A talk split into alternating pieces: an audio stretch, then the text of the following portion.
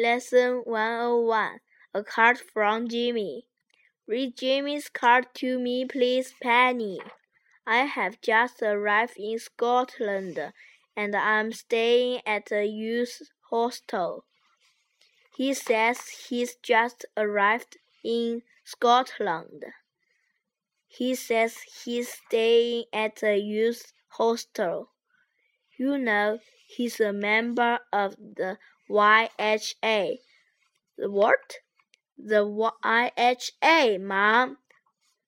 The Youth Hostels Association. What else does he say? I'll write a letter soon. I hope you are all well. What? Speak up, Penny. I'm afraid I can't hear you. He said he will write a letter soon. He hopes we are all well, laughed Jimmy. Is that all? He doesn't say very much, does he? He can't write very much on a card, Mom.